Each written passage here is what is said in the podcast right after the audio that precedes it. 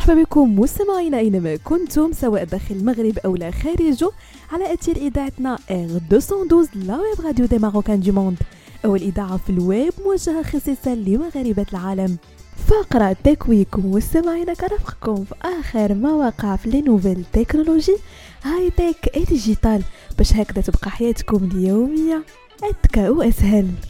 وبداية مع شركة تيك توك واللي عنت في الصريح لها أنها غادي تستثمر في ما يقارب 1.5 مليار دولار في شركة غوتو في صفقة غادي تخلي منصة مقاطع الفيديو القصيرة تعاود تخدم متجرها الإلكتروني في إندونيسيا ثاني أكبر سوق لها في العالم.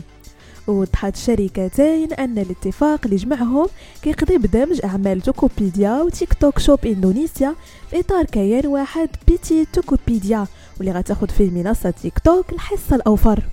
نذكركم مستمعين أن إندونيسيا سبق لها وحظرات شتنبر الماضي المبيعات على وسائل التواصل الاجتماعي باش تحمي الشركات الصغيرة اللي تراجعت أرباحها مقابل الشركات العملاقة شيء اللي خلى تيك توك مجبرة على إغلاق متجرها. وننتقلوا مستمعينا لمنصة سبيس إكس لمالكها إيلون ماسك بحيث أفادت Bloomberg News أن الشركة غتبيع أسهم داخلية بثمن 97 دولار للسهم الواحد في عطاء وهي زيادة في السعر غتخلي تقييم الشركة يوصل لما يقارب 180 مليار دولار. وكانت سبيس إكس كتناقش عرض مطروح في عطاء كيوصل بين 500 مليون دولار و 750 مليون دولار أي بسعر 95 دولار تقريبا للسهم الواحد. هادشي قبل ما يتزاد ل 97 دولار للسهم الواحد.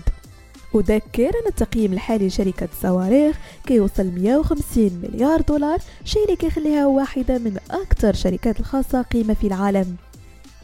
ونختمو مستمعينا فقرة Tech Week بشركة واتساب واللي علنات في آخر update لها عن ميزة جديدة كتتيح للمستخدمين إمكانية إرسال message vocal كيتسمع مرة واحدة وكيختفي بمجرد ما كتسمعوه. وكتهدف هذه الميزة لإضافة المزيد من الخصوصية للرسائل بحيث يمكن لك تبارطاجي المعلومات الحساسة والسرية ديالك عبر الرسائل الصوتية بشكل آمن بلا ما تخاف أنها تخرج وتسرب. بهذا مستمعينا كنكون وصلنا لنهاية فقرة Tech Week. نضرب لكم موعد la semaine prochaine هادشي كامل على أثير إذاعتنا. R212 la web radio des marocains du monde